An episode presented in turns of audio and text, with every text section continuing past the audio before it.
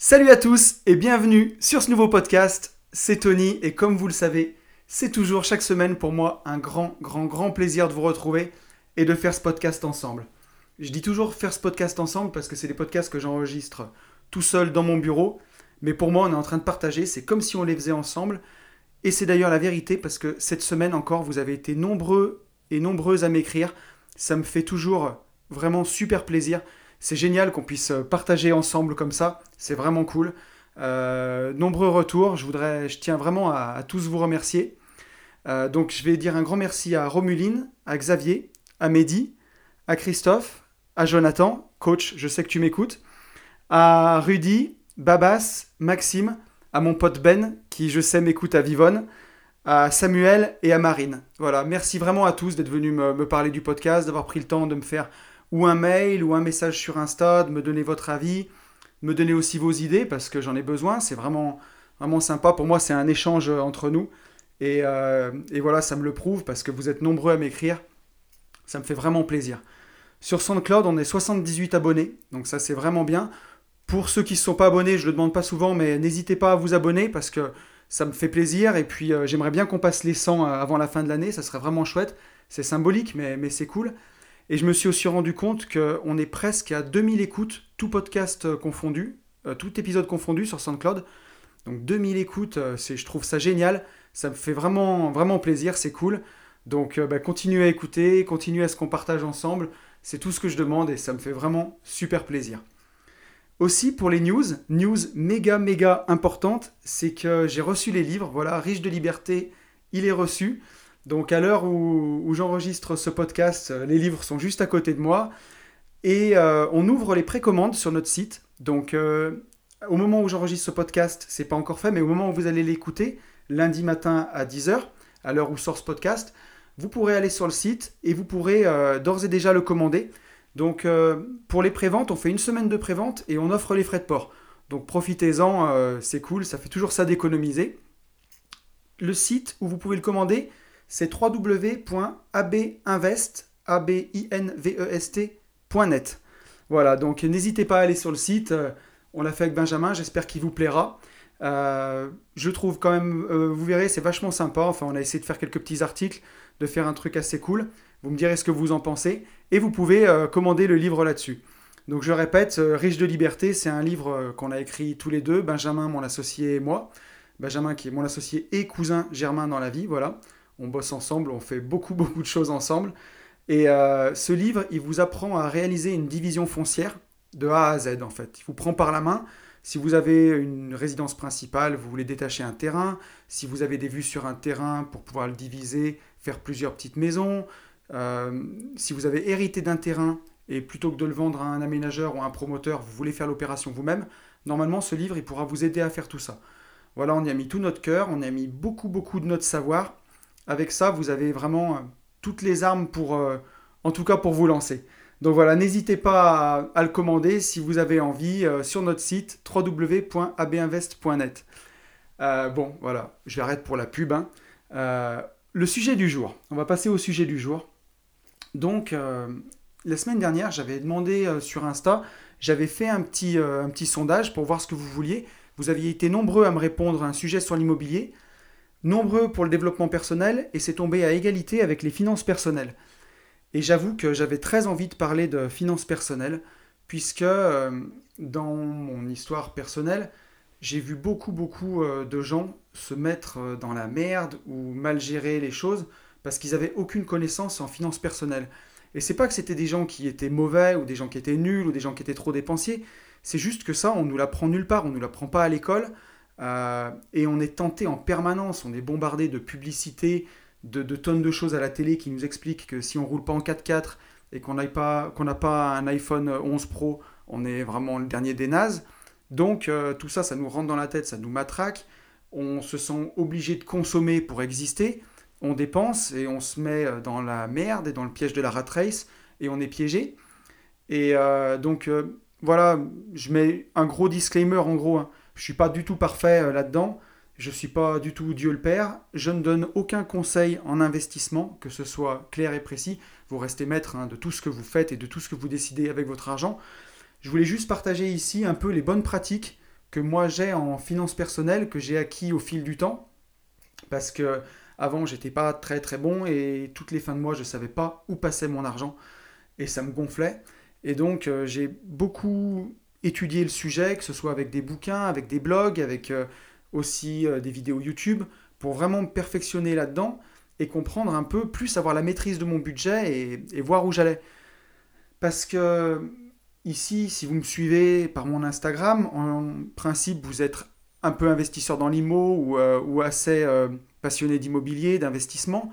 Ça vous intéresse en tout cas, puisque vous, me suivez. Et comment dirais-je? Si on veut investir dans l'immobilier de la bonne façon et être serein, la base, un peu comme on a parlé euh, la dernière fois de, du terreau fertile pour la réussite, c'est d'avoir déjà des finances saines. Parce que si on sait bien gérer ses comptes, euh, déjà rien qu'avec notre salaire, rien qu'avec notre budget, eh ben, on a les fondations saines pour faire de grandes choses, pour investir et vraiment pour savoir où passe notre argent. Si on essaye tout de suite d'investir et qu'en finance personnelle on est vraiment bidon, on ne sait pas où passe notre argent, on dépense beaucoup, c'est un peu construire un château sur du sable, quoi. Ça va fissurer dans tous les sens, ça va basculer, et plus le château sera haut, plus on va tomber de haut aussi. Donc je pense que c'est un, bon service à se rendre à nous-mêmes que de savoir vraiment pas mal gérer ses finances personnelles. Alors aussi, je voulais dire que ce podcast, j'ai envie qu'il soit vivant, un peu comme je fais à chaque fois, donc j'espère que je penserai à tout, parce que je veux pas me faire une feuille où je lis trop, sinon ça se sent et c'est pas agréable à écouter, je veux que ça reste naturel. Donc j'ai pris juste quelques petites notes euh, sur mon écran et puis j'espère que ben, ça sera assez vivant et que j'oublierai rien. Donc euh, pour ce podcast, il va se décomposer en trois piliers et les bonnes pratiques. Donc on va commencer par juste, pour moi, les bonnes pratiques, des trucs simples tout de suite. Et ensuite on verra ben, les trois piliers que, que je pense importants pour moi pour bien gérer ses finances personnelles. Donc les bonnes pratiques, c'est tout simple. C'est pour moi déjà passer à la banque en ligne. C'est vraiment tout simple, mais aujourd'hui on est en 2019, bientôt 2020. Les banques en ligne sont super fiables, super intéressantes, et pour la gestion au quotidien, c'est tellement, tellement plus simple, c'est tellement facile. Donc euh, j'ai pas d'action dans aucune banque, euh, je pourrais euh, vous en citer plusieurs. après, peu importe, je sais que bon, j'aime bien Fortuneo, j'aime bien Boursorama par exemple, mais j'ai pas d'action là-bas. C'est assez pratique, c'est assez facile. Vous pouvez ouvrir votre PEA, vous pouvez ouvrir votre assurance vie. Il y a zéro frais quand vous bossez sur votre PEA. Si vous voulez passer des ordres, les frais sont vraiment très réduits. En assurance vie, il n'y a aucun frais d'entrée. Vous avez, euh, je crois, pour les comptes bancaires, les cartes bancaires qui sont gratuites et vous avez 18 euros d'assurance par an à peu près. Donc quand on compare à une banque classique et tous les frais qu'ils prennent, c'est vraiment euh, c'est colossal. Quoi. Il y a des banques qui peuvent prendre jusqu'à 200 euros de frais par an. Et avec la banque en ligne, vous n'avez aucun frais. Et en plus, vous pouvez vraiment la piloter comme vous voulez euh, avec votre interface. Tout est pensé en ligne. C'est vachement, vachement bien fait. Et je trouve que c'est justement c'est super pratique. La première bonne pratique que je conseillerais, c'est déjà de passer avec une banque en ligne. Euh, on le verra parce que vous pouvez vous ouvrir plusieurs comptes. On le verra dans la suite du podcast. si vous voulez classer un petit peu euh, les dépenses que vous n'avez pas mensualisées et euh, chaque mois virer de l'argent, vous pouvez vous faire plusieurs petites enveloppes, ouvrir plusieurs comptes, ça coûte rien et c'est vraiment super super pratique quoi. Donc voilà, première chose à faire pour moi, c'est euh, vraiment passer à la banque en ligne. Ensuite, enlever tous les découverts. Ça pour moi, c'est vraiment la base pour commencer. Ça force à bien gérer, c'est de supprimer les découverts ou alors vraiment les réduire à 200 euros par exemple. Parce que si vous avez un découvert sur votre carte qui est égal à votre salaire ou égal à la moitié de votre salaire, vous allez des fois être tenté de dépenser. Au moins, quand euh, vous n'avez pas de découvert autorisé, vous arrivez, la carte, elle passe pas. Donc, vous réfléchissez à deux fois avant de dépenser. Ça aide un petit peu.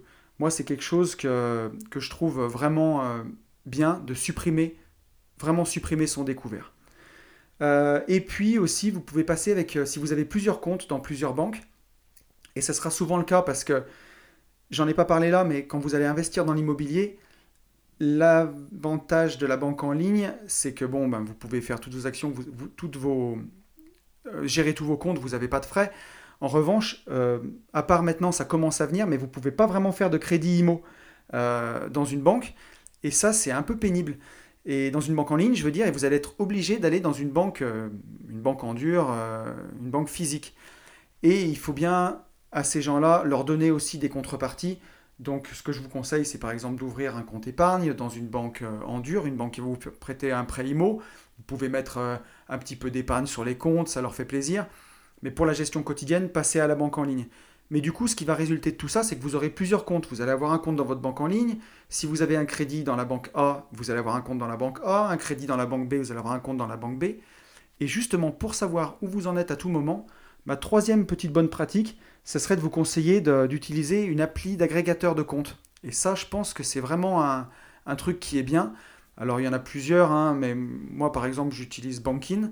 J'ai pas d'action non plus là-bas. Mais je trouve que c'est vraiment simple parce que sur votre appli, en un seul coup d'œil, vous avez vraiment tous vos avoirs dans toutes les banques. Ça permet d'avoir une vision globale tout de suite. Ça, je trouve que c'est quelque chose qui est vraiment euh, hyper pratique et il faut vraiment pas s'en priver pour moi.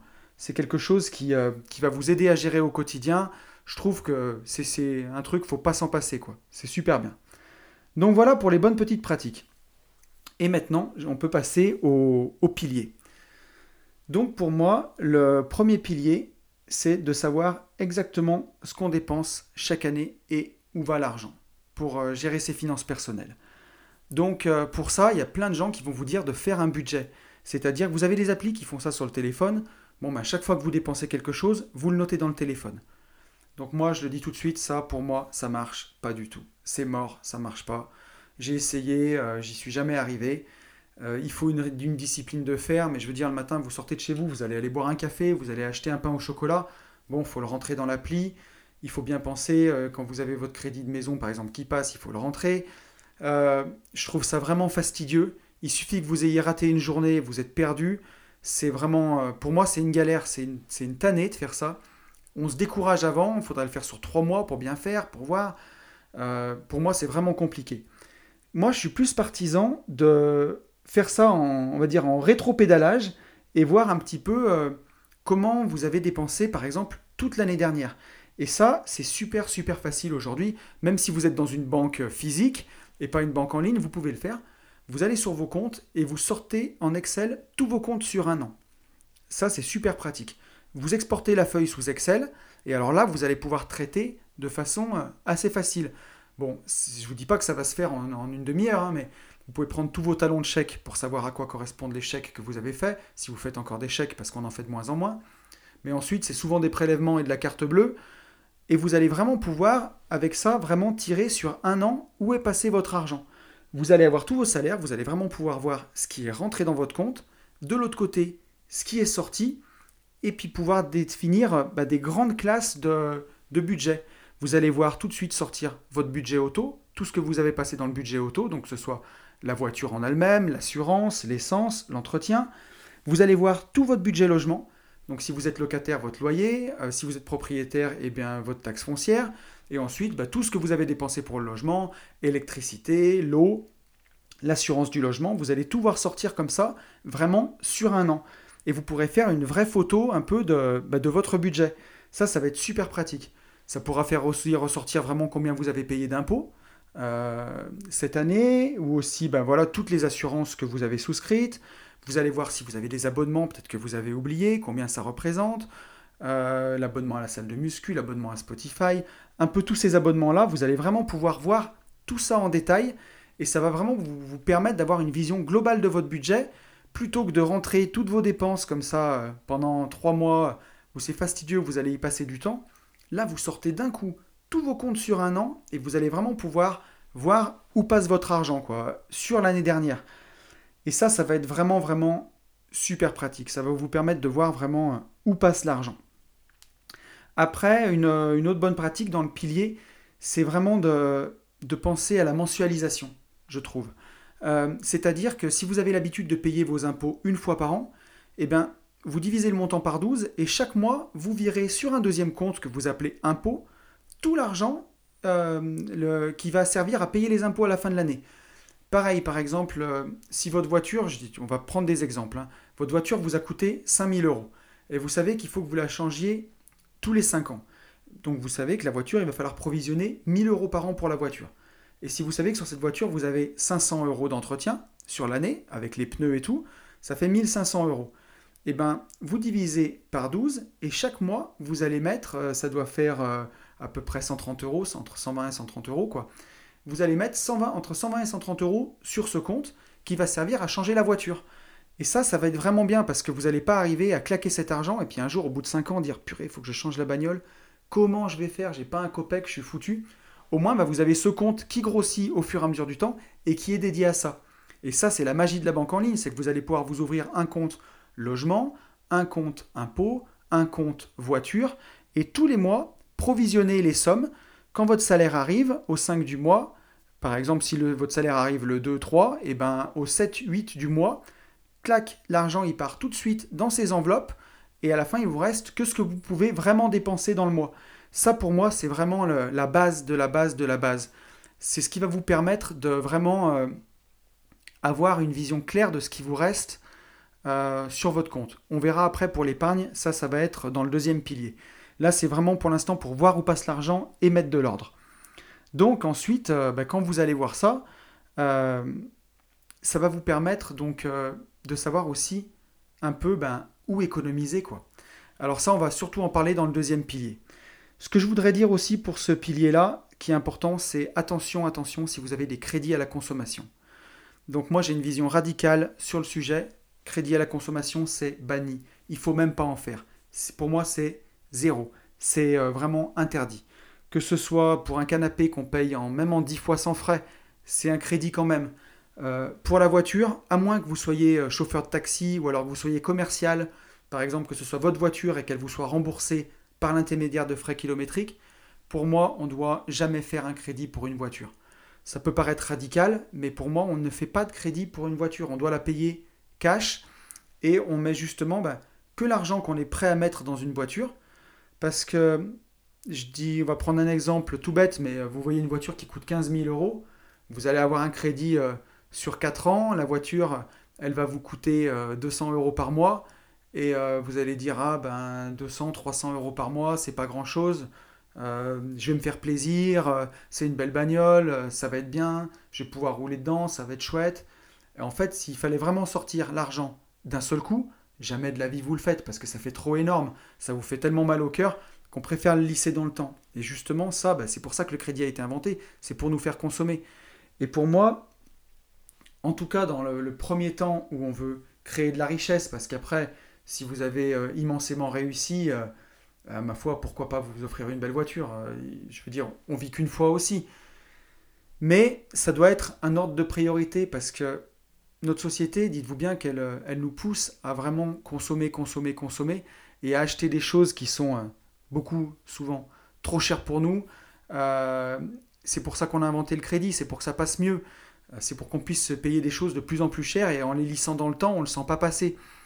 Mais euh, je dis une bêtise, mais quand vous voulez, euh, si vous convoitez un gros 4x4 de luxe, dites-vous bien que les trois quarts des gens qui achètent ça, ça va être souvent en société, donc la TVA, elle est remboursée, et ensuite c'est avec de l'argent qui est produit par la société, qui est payé avant impôt. Donc ça coûte beaucoup moins cher. Si vous vous le payez, vous le payez avec votre salaire, c'est des choses qui vous ruinent quoi et qui ruinent un budget. Donc euh, pour ça, pour moi, on en revient au crédit à la consommation, mais ça faut laisser tomber. C'est un boulet, un boulet, un boulet.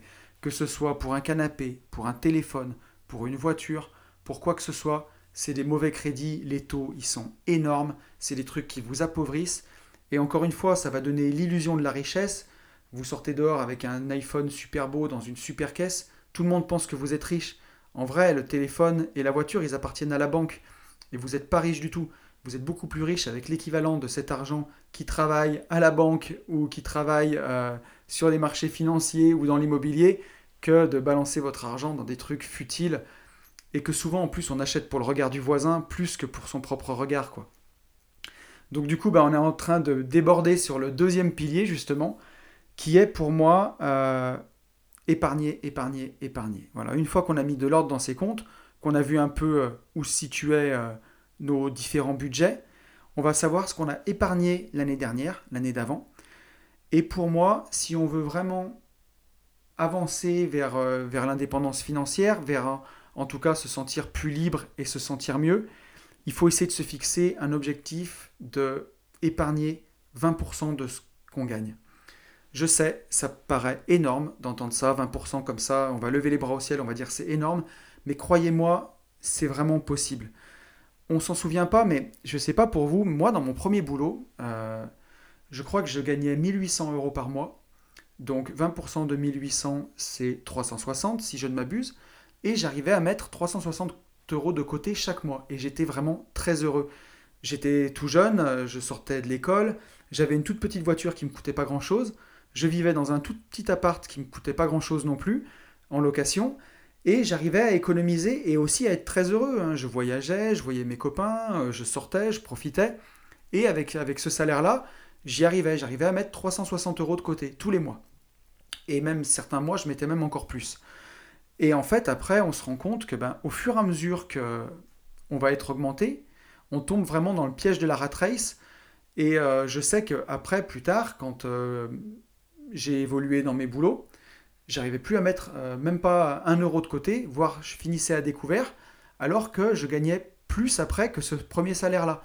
Et en fait, pourquoi? C'est quand on tombe tout simplement dans le piège de la rat race, en fait. Hein. C'est qu'on va toujours adapter son niveau de dépense à son revenu.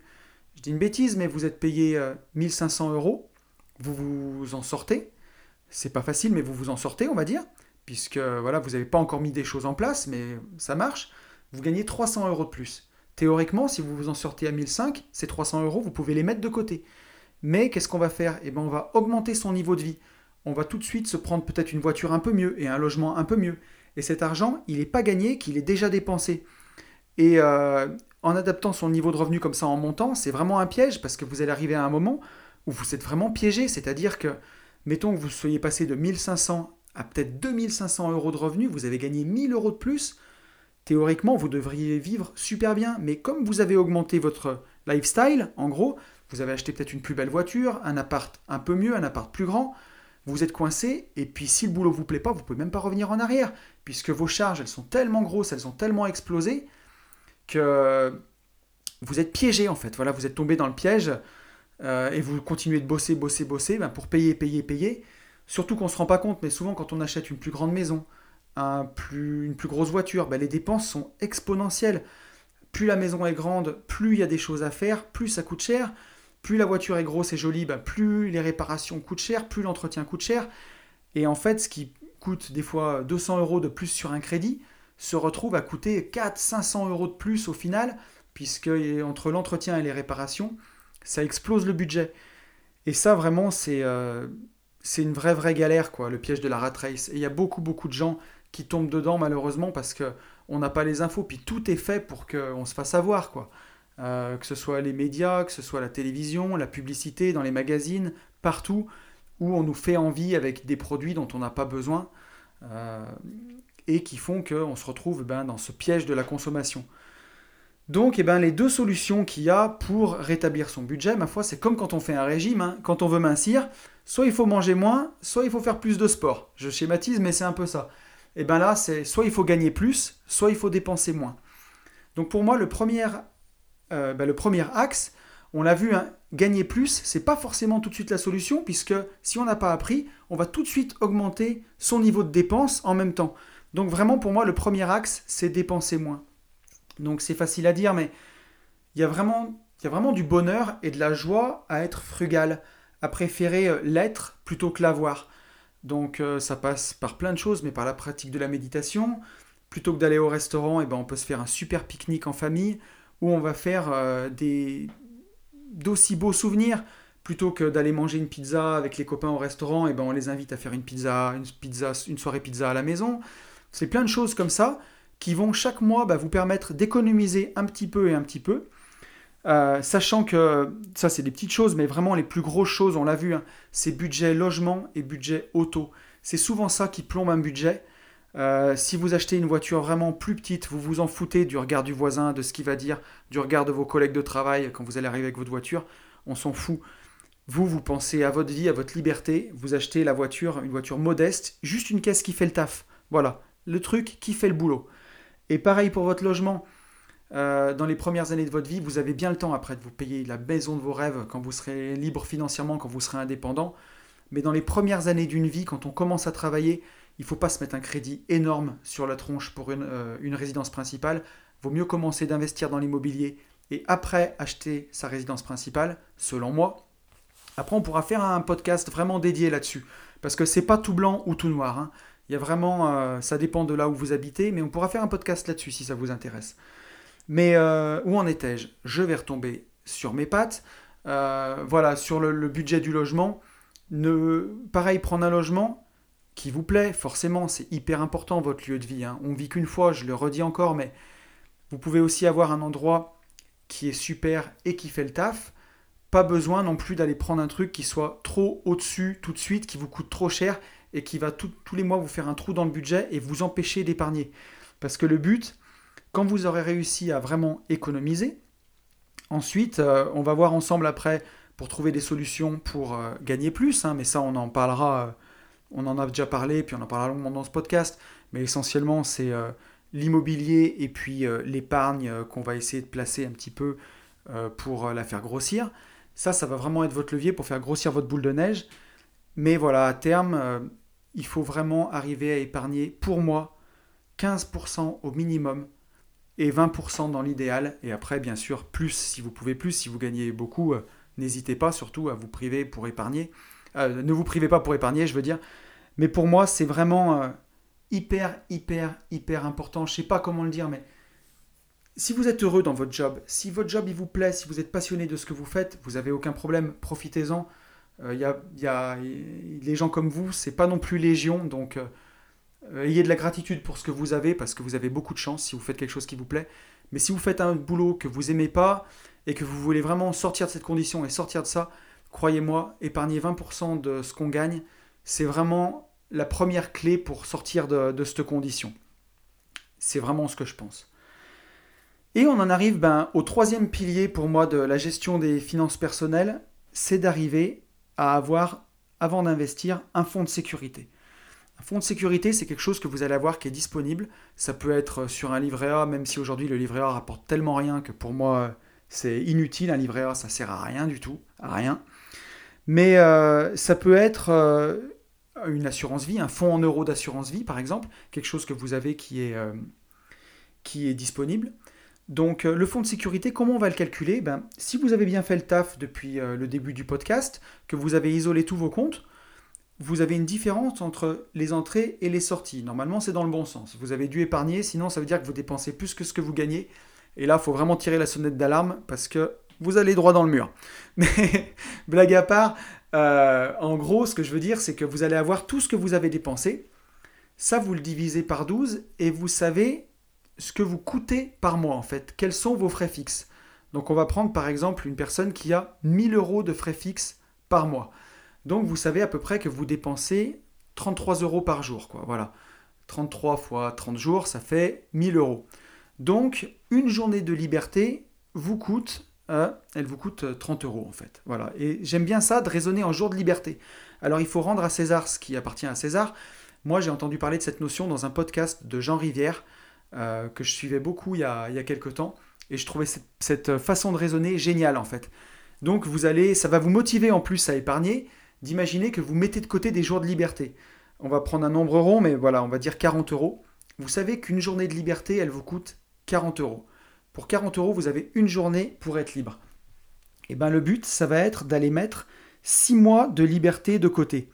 Euh, donc si euh, vous avez une journée qui est, qui est à 40 euros, x 30 ça fait 1200, x 6 ça fait 7200. Donc avec 7200 euros de côté, si vous, savez que vous coûtez 1002 par mois, vous savez que vous avez devant vous 6 mois de liberté. Et eh bien si vous arrivez à mettre 6 mois de liberté et jusqu'à un an de liberté euh, de côté, pour moi, vous avez vraiment, euh, vous allez voir que vous allez bien mieux dormir la nuit parce que vous savez que voilà, si votre boulot ne vous plaît pas, vous pouvez le quitter. Les Américains, ils ont un mot pour ça qui me fait bien marrer, ça s'appelle le, fuck you money quoi. C'est le pouvoir de dire merde. C'est-à-dire que bah, si votre patron vous emmerde, si euh, vous êtes malheureux dans votre boulot, si euh, dans votre vie ça fonctionne pas et c'est pas bien, si devant vous vous savez que vous avez un an de liberté, et en plus en France on a les allocations retour à l'emploi si vous voulez monter votre boîte, mais bon ça, ça à part, mais voilà vous pouvez dire merde et vous pouvez démissionner parce que vous savez que devant vous vous avez un an de liberté pour vous retourner. Et ça, c'est fantastique. Et je trouve que bah, ça change vraiment les choses quand on, a, quand on a un an de liberté devant soi. On sait que voilà, on est serein quoi. On peut investir sereinement dans l'immobilier, on peut investir euh, sereinement euh, sur des placements parce que voilà, on sait que euh, on a devant soi un an pour se retourner. Et ça, je trouve que c'est vraiment quelque chose de fantastique. C'est une notion qui est super bien et elle vous aidera à épargner en plus parce que vous savez que, ben voilà, dans mon exemple, chaque fois que vous mettez 40 euros de côté, vous vous êtes offert une journée de liberté. Et chaque fois que vous dépenserez 40 euros, vous saurez ce que ça coûte vraiment. Quand vous mettez 40 euros quelque part, vous savez que vous le payez avec un jour de liberté. Et ça, c'est vraiment bien. Vous allez vous dire, la prochaine fois que vous achetez un téléphone à 1000 euros, vous allez vous dire, mon Dieu, combien de journées de liberté me coûte ce téléphone? Est-ce que je suis vraiment prêt à le payer ça Un mois de liberté pour un téléphone? Ça, ça va faire réfléchir. C'est vraiment une notion que, que je trouve vraiment sympa et qui, pour moi, a vraiment changé beaucoup de choses. Et surtout dans la motivation pour épargner, parce que ça devient presque ludique. quoi. On voit notre compte en banque euh, grossir, et au lieu de se dire, ah ben tiens, ce mois-ci, euh, j'ai économisé 200 euh, euros. On se dit plutôt, tiens, ce mois-ci, je me suis offert 5 jours de liberté. quoi. En un mois, j'ai gagné une semaine de liberté. Et ça va vraiment vous aider à faire grossir votre boule de neige. Donc je trouve que c'est une notion qui est vachement sympa. Donc euh, voilà, parce que dans ce podcast, on a beaucoup parlé d'argent. en France, c'est compliqué de parler d'argent, c'est vraiment tabou. Mais pour moi, il faut vraiment voilà, dédramatiser l'argent. L'argent, c'est juste un révélateur de personnalité, en fait. Si à la base, vous êtes un gros con, quand vous allez devenir euh, riche, vous serez vraiment juste un gros con riche euh, qui sera infect. On en connaît tous des comme ça. Mais si à la base, à l'origine, vous êtes quelqu'un de sympa, vous êtes quelqu'un de. Voilà, euh, quelqu'un de bien, bah, avoir de l'argent, ça vous rendra quelqu'un encore de meilleur parce que bah, vous pourrez faire plaisir à vos proches, vous pourrez aider vos proches, vous pourrez organiser plein de trucs, vous pourrez vraiment faire le bien autour de vous. Et donc, euh, ben, ça vaut le coup. Ça vaut le coup de faire ces sacrifices, d'économiser chaque mois, parce que derrière, vous pourrez le rendre au centuple, en fait. Et c'est vraiment ça qu'il faut garder en tête. Pour moi, c'est ça qui m'a motivé. Et ensuite, eh ben, une fois que vous aurez ce fonds de sécurité, vous allez pouvoir investir dans l'immobilier sereinement, investir dans, voilà, dans la bourse sereinement. Euh, encore une fois, je ne donne pas de conseils d'investissement, hein. je ne prends pas cette responsabilité. Je vous laisserai faire vos recherches vous-même. Voilà. Mais euh, le dernier point que je donnerais de ce pilier, c'est après, quand vous allez avoir du patrimoine, vous allez avoir peut-être un appartement, un deuxième appartement, vous allez posséder des actions d'entreprise, et eh ben c'est deux fois par an, vous faites une photo de tous vos comptes. Donc avec votre appli euh, d'agrégateur de, comptes en ligne, type Bankin, clac, vous faites une photo de vos comptes, on va dire par exemple le 1er juillet et le 1er décembre, vous faites ça. Euh, donc ça tombe plutôt 1er juin et 1er décembre. Euh, vous faites, clac, une petite photo des comptes. Donc vous avez tous vos comptes en banque et après vous mettez euh, ben, votre patrimoine financier. Donc par exemple, vous avez un appartement euh, que vous avez payé 100 000 euros. Et eh bien tiens, combien il vaut aujourd'hui? Vous regardez un peu sur le bon coin, vous demandez à un agent IMO, tiens, il est un peu monté, il vaut 110 000 euros. Ben voilà, vous mettez 110 000. Et puis en face, vous aviez 90 000 euros à rembourser, ben, il vous reste plus que 85 000, vous mettez 85 000. Et ça vous fera vraiment une photo de votre patrimoine à l'instant T où vous verrez eh bien, ce que vous avez euh, euh, remboursé de crédit qui va venir en moins, votre patrimoine, comment il s'est apprécié ou déprécié, mais je ne vous le souhaite pas, hein. mais comment votre patrimoine s'est apprécié, et ça, ça va vraiment vous motiver, parce que vous allez voir que non seulement en 6 mois, tout ce que vous avez économisé là en mettant 20% de côté, plus tout le capital des crédits que vous avez remboursés, et en plus vos biens immobiliers, la petite plus-value qu'ils ont fait entre-temps. Et ça, vous le faites deux fois par an. Et croyez-moi, ça, vous allez être tellement fier de vous quand vous allez voir ce que vous avez réussi à faire, à économiser, à voir votre patrimoine grossir. Ça va vous donner vraiment une, grande confiance en vous, une grande confiance dans la vie et dans ce que vous êtes capable d'accomplir. Et, euh, du coup, bah, une plus grande liberté parce que voilà, vous, savez que si vous êtes capable de faire ça, ben, rien n'est impossible. Et derrière, si vous aviez des rêves, de, voilà, des rêves de liberté, euh, des rêves de voyage, des rêves de temps en famille, et ben voilà, c'est qu'une affaire de temps et avant de pouvoir les accomplir. Et croyez-moi, ça se compte plus souvent en mois qu'en années, quand on a vraiment mis ça en place. Voilà, j'espère que ce podcast vous aura plu. Euh, j'espère, si vous avez des questions, vous n'hésitez pas à me, les poser. Euh, vous pouvez me les poser euh, en perso. Sinon, vous verrez sur le site abinvest.net, j'ai mis tous les podcasts et on peut commenter. Donc n'hésitez pas à, commenter aussi dessous. Ce qui sera sympa, c'est comme ça, tout le monde pourra un petit peu ben, partager, on pourra tous partager ensemble et vraiment voilà, bah, faire part de vos commentaires, plus seulement qu'à moi, mais aussi à tous les autres. Donc ça, je pense que ça sera quelque chose de sympa. Voilà, euh, n'oubliez pas, donc euh, j'en ai parlé au début du podcast, je refais une petite pub, mais notre livre est disponible sur le site euh, www.abinvest.net. Jusqu'au 15 novembre, on vous offre les frais de port. Donc voilà, ne vous privez pas. Vous verrez, je pense qu'il y a vraiment de la, de la, valeur ajoutée dans le livre. Vous n'hésiterez pas à me le dire. Je crois qu'on en est au bout pour ce podcast. Ça a été vraiment encore un grand plaisir pour moi de l'enregistrer. J'espère qu'il vous plaira. J'espère qu'il vous permettra d'avancer dans vos finances personnelles. Voilà, encore une fois, je suis pas, j'ai pas la science infuse, j'ai pas réponse à tout. Là, j'ai juste dit les petites choses qui avaient marché pour moi. J'espère qu'elles marcheront pour vous, ou en tout cas qu'elles vous donneront des pistes de réflexion. N'hésitez pas à tester ce que j'ai dit, comme ça vous verrez vraiment si euh, en réel ça fonctionne ou pas.